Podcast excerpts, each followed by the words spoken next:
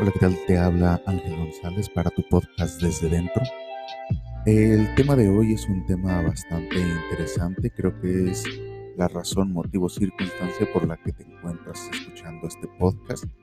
Ah, y el tema es el trabajo personal. ¿A qué se refiere el trabajo personal? Bueno, pues eh, es entender que tenemos la capacidad de mejorar, que tenemos la opción hacer algo diferente, tenemos la opción a elegir y cambiar tal vez nuestra circunstancia o tal vez nuestra perspectiva o encontrar incluso nuestro propósito cuando no tenemos uno bien definido.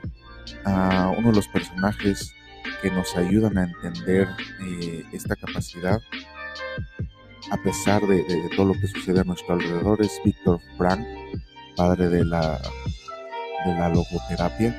Si recuerdan o si no han tenido la oportunidad de leerlo, en su libro El hombre en busca de sentido, él encuentra ese sentido para seguir viviendo a pesar de que en medio del holocausto él pierde a todos sus seres queridos, a su familia, pero encuentra aquello que se llama la última libertad, que es aquello que sucede en tu mente y es aquello que te puede llevar a otros lados, a otros lugares, sobrevivir y sobreponerte. Entonces, ese trabajo personal, bueno, ah, nos permite seguir avanzando, nos permite ver el horizonte, nos permite poner metas, objetivos y nos permite seguir caminando en este peregrinar por la vida. Nos da la capacidad de convertirnos en algo o en alguien mejor, es decir, deshacernos de aquello que fuimos para convertirnos en aquello que podemos ser, es dejar de ser lo que somos para liberar el potencial y llegar a un lugar más lejos. Ahora, no todos tienen la capacidad, mejor dicho, refraseando, no es que no tengan la capacidad. El trabajo personal empieza con una semilla, no es que simplemente hoy decidimos ser mejores, ser superhéroes y ¡pum! todo sucede de la noche a la, a la mañana y ya me convertí en otra persona totalmente diferente. No, es una semilla y hay veces que la semilla no ha sido sembrada en algunos pensamientos, en algunas conciencias, en algunas visiones. A veces necesita ser sembrada por uno mismo, a veces alguien más tiene la capacidad de sembrar esa semilla en nosotros y de darnos cuenta que lo podemos hacer mejor. Decía Gandhi, sé tú el cambio que quieres ver en el mundo. Entonces, a partir de ahí, cuando tú escuchas, por ejemplo, una frase de ese tipo, puede ser que surja esa mm, inquietud de decir, es verdad, tal vez no es que tengan que cambiar todas las circunstancias a mi alrededor, que tenga que cambiar el mundo para que yo pueda ser alguien o algo mejor de mi vida, Simplemente me doy cuenta cuando se siembra esa semilla todo empieza en mí. Y cuando empieza en mí y empiezo a hacer cambios en mí y empiezo a vigilarme a mí y empiezo a verme a mí, con pequeños cambios me doy cuenta que vienen pequeños resultados. Esos pequeños resultados ah, pueden ser positivos en mi vida y cuando veo esos cambios positivos en mi vida que no existían antes, determino, oh, puedo hacer un cambio, y la consecuencia me gusta. Y el cambio fue pequeño. ¿Qué sucede si hago cambios mayores? ¿Qué puede suceder? Y empieza una sinergia a favor, empieza un círculo virtuoso. Generalmente las personas que no hacen cambios en su vida, que permanecen iguales o permanecen constantes, podrían, hay, hay quien el autoengaño le funciona de manera perfecta para no hacer estos cambios y determina que Ah, está bien, que no los necesita, que todo está correcto, pero si nos damos cuenta, eso es como un río. Cuando el río avanza, pues va llevando vida, va ah, creciendo en su cauce, va visitando nuevos lugares, no pasa por otros lugares por los que ya pasó. Dicen que, pues, dice el dicho americano, ah, es río bajo el puente, o sea, nunca vas a estar en el mismo río. Pero cuando tú te quedas constante, si tú dejas una cubeta de agua constante pues empieza a estancarse, empieza en la mar, empiezan las bacterias, empiezan los mosquitos y se empieza a ensuciar y empieza pues a podrirse, empieza a hacer agua estancada. Entonces la idea no es esa. Ah, muchas veces te dirán que eso es estabilidad, pero no. Ah, la estabilidad va en cuanto a lo emocional, la estabilidad va en cuanto a tener un punto central, en cuanto a no moverse hacia extremos o bipolaridades o comportamientos erráticos de un lado hacia otro, pero la constancia no es estabilidad mm, precisamente. Ah, al menos es estancamiento en el, enfoque que le estamos dando o el punto de vista, el arista que estamos viendo en este punto es, es, algo diferente. Entonces, en este trabajo personal, pues muchas personas deciden no hacerlo, deciden continuar así se consideran estables, pero posiblemente estén estancados. Entonces, cuando tú estás aquí o estás buscando, estás leyendo, estás tratando de tener una mejora, de tener ese cambio, bueno, pues empieza a hacer esos pequeños cambios, empiezas a obtener los resultados empiezas a darte cuenta de que tú eres responsable. Lo hemos dicho en otros capítulos, eh, pues las cosas, muchas de las cosas están en tus manos, estás limitado por tu piel y tu área de influencia es eres tú. Estás limitado a ti, no puedes hacer un cambio al exterior. Sin embargo, cuando tú cambias en tu interior y tienes estas mejoras, si tienes un impacto en el exterior. Y el impacto no es precisamente que hagas tú que cambie el exterior, sino que atraes aquello en tu círculo más cercano hacia ti y hacia el tipo de energía y hacia el tipo de movimiento que estás haciendo en ti. Empiezas a generar curiosidad. Ah, ¿Por qué? ¿Cómo funciona esto? Bueno, si tú llegas a algún lado a comer, pues tú puedes ver en la carta eh, los ingredientes. No sé, puedes ver en el menú que dice pollo preparado de tal manera y pues te pueden decir o puedes leer los ingredientes, pero tú no te enamoras de los ingredientes. Cuando tú volteas a ver la imagen de la hamburguesa, volteas a ver la imagen de las enchiladas, de algún otro plato que te guste, es generalmente la fotografía, es la vista, es el, el antojo a lo, que, a lo que estás viendo. Entonces yo puedo llegar y decirte, oye, no se te antoja y darte la descripción de los ingredientes y difícilmente vas a poderlo imaginar, pero sin embargo yo pongo en ti la imagen de un platillo ya preparado que te gusta mucho y posiblemente vas a, antojarte de ello. Es igual con nosotros y el trabajo personal y la gente a nuestro alrededor. Ah, si nosotros vamos por el mundo diciéndoles a los demás los ingredientes que conforman lo que estamos haciendo hoy, lo que hacemos hoy, pues difícilmente se van a enamorar de, un cambio, de un trabajo personal. Y ese es un error que se comete muy seguido cuando ah, las personas, muchas personas hacen un cambio en sus vidas. Incluso lo puedo hablar en primera persona. Los primeros cambios que yo hice en mi vida sucedieron así. Eh, hice los cambios, me gustaron los resultados. Y pues a veces yo cometía el error de ir y quererle decir a la gente, es que cambia, es que haz esto, es que haz lo otro, mira, a mí me funcionó esto, me funcionó lo otro y lo que yo hago es esto y lo que yo hago es lo otro y cambia. Y pues lo que estaba haciendo era aventarles un montón de ingredientes a gente que no quería cocinar absolutamente nada y no se les antojaba absolutamente nada lo que yo estaba cocinando porque a lo mejor esos cambios eran muy internos o empezaban al principio a germinar dentro de mí y no eran visibles. Lo que la gente veía era una persona fastidiosa que quería cambiarlos o que tal vez se sentía mejor que ellos. No lo sabemos. Ah, eso es estar adivinando el pensamiento de los demás.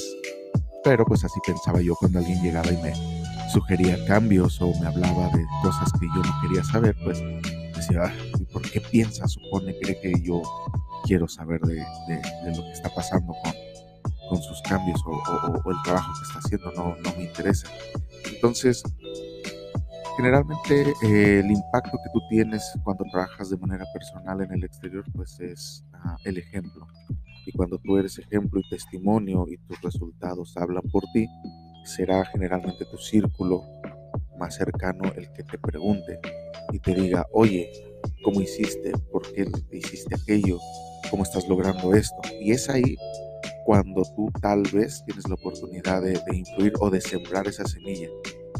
Y es bastante tentador y lo ideal es acercarles los materiales, a señalarles el camino, pero no puedes ser su coach, no puedes a ser su motivador, estar detrás de ellos, porque como estamos diciendo en este momento es un trabajo personal. Tú puedes señalar el camino, pero el camino lo tienen que caminar ellos. Tú puedes apuntarles al material, hacia donde viste, lo que leíste, las cosas que te gustaron, pero no los puedes forzar, no les puedes dar tiempo, no los puedes pues estar detrás de ellos preguntándoles, ya hiciste, ya cambiaste, ya leíste, ya lo moviste. Si no surge de ellos dar el tiempo, tener la motivación o enfrascarse, obtener la pasión, pues es complicado. Y algo que es muy importante tener en cuenta es que no podemos forzar o enseñar a la gente a querer las cosas. Eso nace del interior, nace de la voluntad. Entonces no importa si yo a alguien puedo ver que se está haciendo un daño, no puedo hacer que se quiera hacer un bien. No puedo cambiar la perspectiva de esa persona, no puedo cambiar los motivos, razones y circunstancias de esa persona en su mente, no puedo hacer que cambie su perspectiva. Todo esto, hablando de los demás, es precisamente eh, lo que me lleva a regresar al punto de la palabra personal. Trabajo personal. Ah, el ideal del trabajo personal está en encontrar el punto medio para toda situación. El trabajo personal es mantener los ojos en mí y en la cuerda floja en la que estoy caminando todo el tiempo.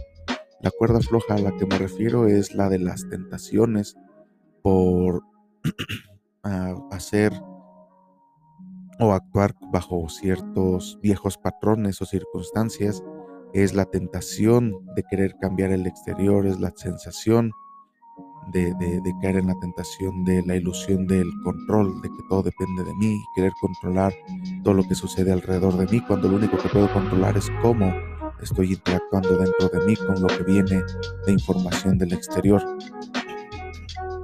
Entonces, esa es una cuerda floja y si tú recuerdas y has visto películas o has visto actores circenses donde hay alguien en una cuerda floja, bueno, generalmente esta persona en la cuerda floja está concentrada en sus pies, está concentrada en su equilibrio, puede hacer maromas, puede incluso jugar cuando tiene dominio de la cuerda floja. Pero la concentración es bastante alta en cuanto a lo que está haciendo y hacia dónde están sus pies. Es una conciencia espacial que tiene, es una inteligencia de, de de movimiento, es un control total de su cuerpo. No está viendo a la audiencia, no está esperando que el señor de la primera fila lo atrape, no está esperando que, las circunstancias alrededor sean eh, diferentes o cambien para que la cuerda se mueva. Él simplemente está equilibrándose, está en control total de su cuerpo. Imagínalo balanceándose, imagina lo que está pensando alguien en la cuerda floja no está pensando en lo que sucede allá afuera, no está pensando en las cuentas de su casa. Y si sucediese que pierde la concentración, es posible que suceda un accidente y caiga.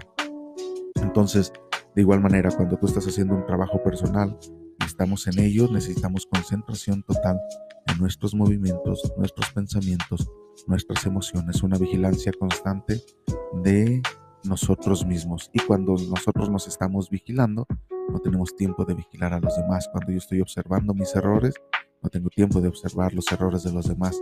Y cuando yo estoy ocupado mejorando mi vida, mejorando mis procesos, pues no tengo tiempo de molestarme con los procesos de los demás. Entonces ahí radica el punto.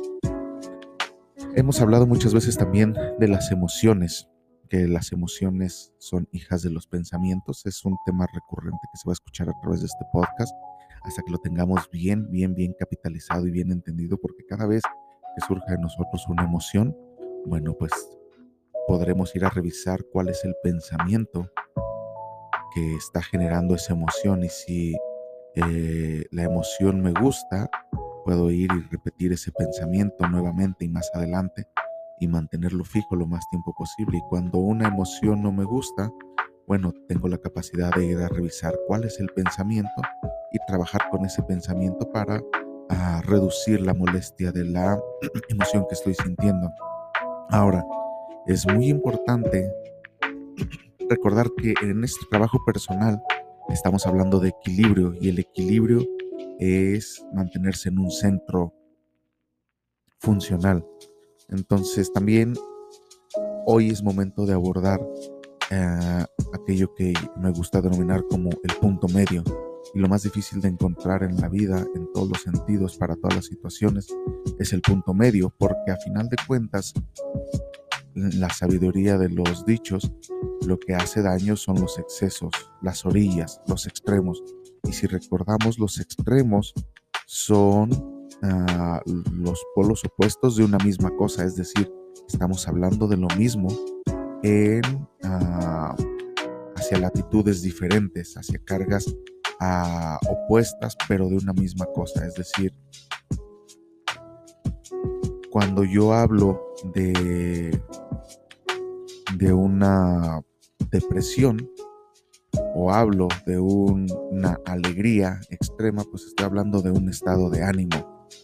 Y ambos son el mismo, hacen referencia a lo mismo, simplemente están en puntos opuestos o con cargas diferentes. Entonces mi trabajo cuando hago un trabajo personal es tratar de equilibrar o mantener en un punto medio ecuánime eh, las situaciones y mis pensamientos y las emociones que se generan de esto. Por ejemplo, yo puedo tener dentro de las emociones el miedo. Y el miedo no es malo, el miedo no es negativo, el miedo es protector, el miedo me da la capacidad de reflexionar y de tomar acciones ante situaciones de peligro. Y el peligro es real y el peligro existe. Mm, muchas veces en lo que hoy he escuchado mucho allá afuera se denomina pensamiento mágico, de personas despreocupadas de esta falsedad de, del me protejo, me protejo, me protejo y las vibras y con que yo no piense nada negativo, pues nada negativo me sucederá. Pues la verdad es que el mundo no funciona así, o sea, mm, tu cabeza es tu mundo y en tu mundo puede ser que funcione así, pero vives en un mundo con otros mundos y en esos mundos hay biologías y hay comportamientos ajenos, externos a ti, que sí pueden influenciar en ti y en tu vida. Existen depredadores en la naturaleza y existen presas. Eso es algo totalmente natural y lo podemos ver eh, que es algo biológico o animal y nos acompaña como seres humanos. De ahí sale la parte de la ley del más fuerte, la ley del talión. Podemos ver a los niños que son bullies. Ah, podemos ver estos comportamientos de, de líderes de, la manada, de gente que se impone a otros, de gente que abusa de otros porque tiene la fuerza, la capacidad, el poder. Y eso no va a cambiar porque yo decida enfrentarme con ellos con un pensamiento personal. No. E, ese es uno de los extremos, por ejemplo, de los que tenemos que cuidarnos. Tengo que ser ecuánime. Tengo que darme cuenta cuando sí controlar un pensamiento negativo y decir esto no quiero que me afecte y lo puedo controlar y me puede servir en una situación muy específica, pero ante un peligro real externo, pues el solo pensamiento no va a funcionar si no meto las manos para defenderme, si no pongo las piernas para correr, si no hago algo por mi instinto de supervivencia y lo dejo todo a la ilusión de control en un pensamiento mágico, pues bueno, las consecuencias se tendrán que vivir y será una chatón darte cuenta que no tenía razón, que no podía hacerlo solamente con un pensamiento. Entonces, si te fijas, este ejemplo es muy claro de cómo funcionan los extremos. Hablábamos del miedo. Yo tengo, decía en un conferencista que me gusta mucho, que el miedo es, por ejemplo, si yo me estoy bañando y me resbalo, me doy cuenta que a lo mejor con ese miedo me di miedo de golpearme, de caerme, de caer inconsciente, de tal vez morir en la ducha y hay un miedo protector en mí que me dice, no me quiero caer, no me quiero morir, no quiero dañarme, entonces procedo a tomar acción y pongo a cinta antiderrapante, empiezo a usar guaraches o pongo un, un tapete en la bañera y ya estoy actuando de manera responsable ante una alerta de miedo de un peligro real y, me lleva a tomar acciones pertinentes para salvaguardarme. Ahí el miedo me está funcionando. Existe también el extremo negativo del miedo, que es precisamente el, pues, las fobias. Las fobias es este miedo paralizante, el pánico que me impide actuar, que me inmoviliza, que no permite que mis piernas se muevan, que me deja en un estado de shock ante un peligro que tal vez no está ahí, solamente está en mi mente y estoy imaginando razones, circunstancias, burlas, a cosas que me, que, me atemorizan y que no me permiten tomar acción. Ese ya es el extremo negativo del miedo. Por otro lado, eh, está quien dice, bueno, yo tampoco, ¿cuál sería lo contrario del miedo? Pues la valentía. Nada más que hay que tener en cuenta que se dice que la valentía tiene ah, un poco una pizca de estupidez. Hay quien toma el miedo y dice, yo no tengo miedo absolutamente a nada. Y en un, pues digamos, ah, desbalanceado sentido de la valentía, del valor o del coraje, bueno, pues se cometen actos ah, imprudentes, actos tontos que ponen en peligro tu vida o la de los demás porque tú quieres demostrar que eres valiente. Ese sería el extremo de, si te fijas, ese extremo imprudente de valentía que te lleva a la imprudencia contra el extremo del miedo que te lleva a la inacción o al pánico, pues estamos hablando, si, recordaban, decíamos que eran la misma cosa y estamos hablando de el coraje, estamos hablando de, una misma línea en ah, cantidades diferentes. Entonces lo ideal es encontrar el punto medio. ¿Dónde más podemos encontrar el punto medio? Bueno, pues hay veces que te pueden decir, es que enojarte es malo. Tú debes ser alguien súper tranquilo todo el tiempo. La verdad es que no. Tenemos la función positiva del coraje, que es, por ejemplo, defenderte, es defender a alguien, es tener la capacidad de plantarte firme ante una injusticia o ante un peligro y tomar acciones defensivas. Sabes que ya no puedes correr, ya no puedes huir, ya no puedes ponerte a salvo, toca pelear, toca meter las manos y ahí se necesita el coraje, se necesita el enojo para poder activar este modo de defensa y poder a tratar de sobrevivir. Este coraje es el que se necesita, este enojo, para poderle decir a alguien ya, para poner un alto, para establecer un límite. Ese coraje, ese enojo puede ser gasolina que te permite moverte hacia otro lado, cambiar de trabajo, decir esto es suficiente o ah, ya no más, nunca más, y tomar acciones pertinentes. Es ese enojo, ese coraje, en medida justa y positiva, lo que te va a permitir Ahora, la medida extrema negativa es cuando te vuelves alguien colérico, alguien que no se le puede decir nada ni le digas nada porque se va a enojar y todo el tiempo está gruñendo y todo el tiempo está ah, enojado, grosero, ah, impertinente, e, e intolerante, todo el tiempo. E, ese es el extremo contrario. Entonces hay que tener un punto medio donde yo puedo estar tranquilo, puedo estar bien, puedo estar normal, pero ante una situación que lo amerite, bueno, tengo el coraje, el enojo, el arrojo para plantarme de frente y hacer lo necesario. Otra de las emociones, por ejemplo, en este trabajo personal, en las que se busca tener ese punto medio, pues es el, el la tristeza. Muchas veces se cree de manera equivocada que la persona que trabaja en sí misma, la persona que está llegando a cierto nivel de plenitud, que está contenta, feliz con sus resultados, que, se cree equivocadamente que no siente tristeza, se cree que el trabajo personal es estar todo el tiempo feliz, estar todo el tiempo contento. Y aquí ya estamos mezclando dos emociones que en extremos son peligrosas, porque una persona que se engaña o que se niega a ver los lados tristes, melancólicos de su vida, bueno, está perdiendo oportunidades porque está suprimiendo ah, emociones que realmente existen ahí y que se necesitan trabajar.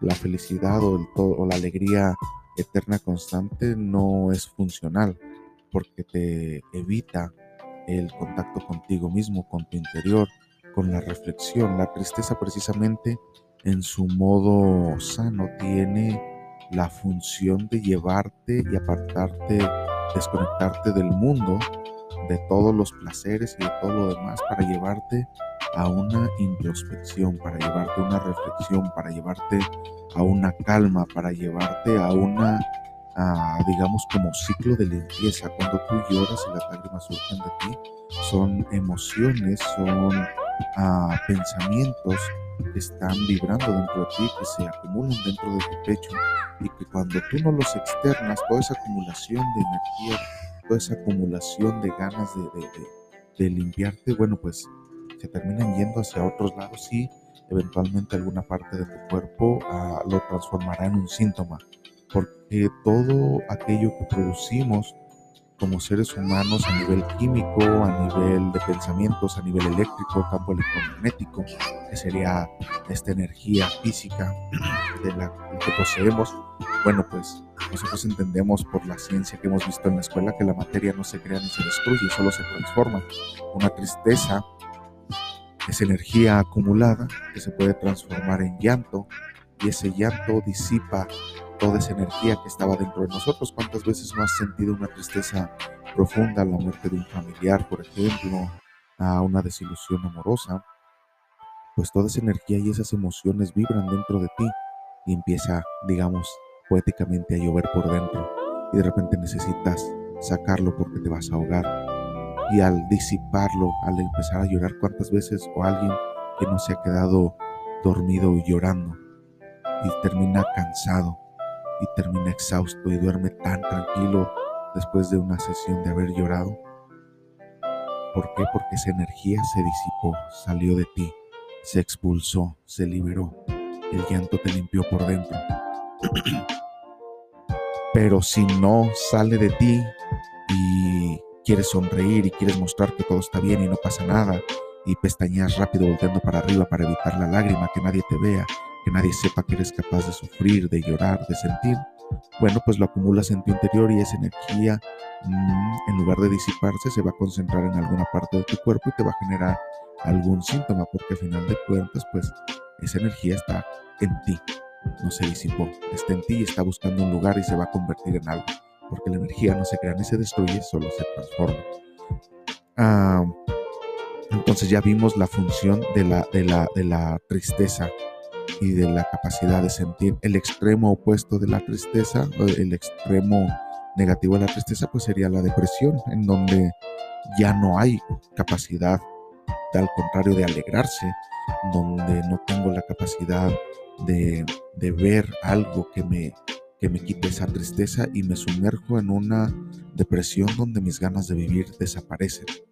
Entonces, si te das cuenta, nuestras emociones están ligadas a nuestros actos, a nuestro carácter, a nuestra forma de ser y todo ello es un trabajo personal, el lograr encontrar el punto medio para cada situación, el punto medio para cada virtud, el punto medio para cada defecto. Tal vez no es que sean defectos todos los que tenemos, sino que son a capacidades que tenemos y que tenemos que aprovechar o llevarlas a un punto medio, a un punto funcional. Incluso aquel que es muy listo, muy inteligente, que sabe mucha información y lo lleva al extremo, eh, bueno, pues se vuelve alguien intolerante con el mundo, alguien con quien no es agradable tener estas conversaciones, alguien que se va al extremo de querer ignorar todo que para ser feliz, porque la ignorancia es felicidad, bueno, pasará por muchos dolores de cabeza por falta de información y por exceso de ignorancia. Entonces, hasta aquí les dejo este podcast. Recuerden, el trabajo personal dura toda la vida, es una semilla, es un arbolito que hay que podar, hay que trabajar, hay que buscar el punto medio, mantenernos en el centro, tratar de, llevarnos por este camino del centro enfocado en mí, pensando en mí y viendo eh, cómo no irme a ningún extremo que no sea funcional. Cuando yo empiece a trabajar todo eso en mí, estoy haciendo un trabajo personal funcional. Puedes empezar con una emoción, puedes empezar con un pensamiento, puedes empezar con un hábito, empieza con cosas pequeñas obtendrás resultados pequeños e irán escalando y te sentirás mejor. Hasta aquí este capítulo. Que tengas un buen día, tarde, noche. Hasta la próxima.